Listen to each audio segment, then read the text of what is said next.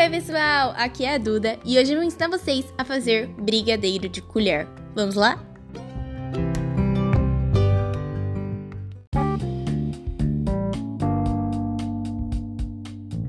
Então vamos começar, né?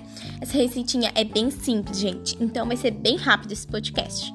Os ingredientes são uma lata de leite condensado, 3 colheres de sopa de chocolate em pó e uma colher de manteiga ou de margarina.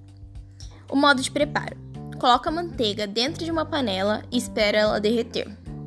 Derreteu? Aí você coloca o leite condensado e o chocolate em pó e deixa em fogo médio, mas continua mexendo para não queimar. Aí, depois de um tempo que você está mexendo, mexendo, mexendo, você vira, inclina um pouquinho a panela e aí você vai ver se o brigadeiro estiver soltando da parede da panela ali, então significa que ele já está pronto. Se ainda não está soltando, então você pode deixar um pouquinho mais. Soltou, tá pronto. É só servir ou deixar gelar e servir depois geladinho.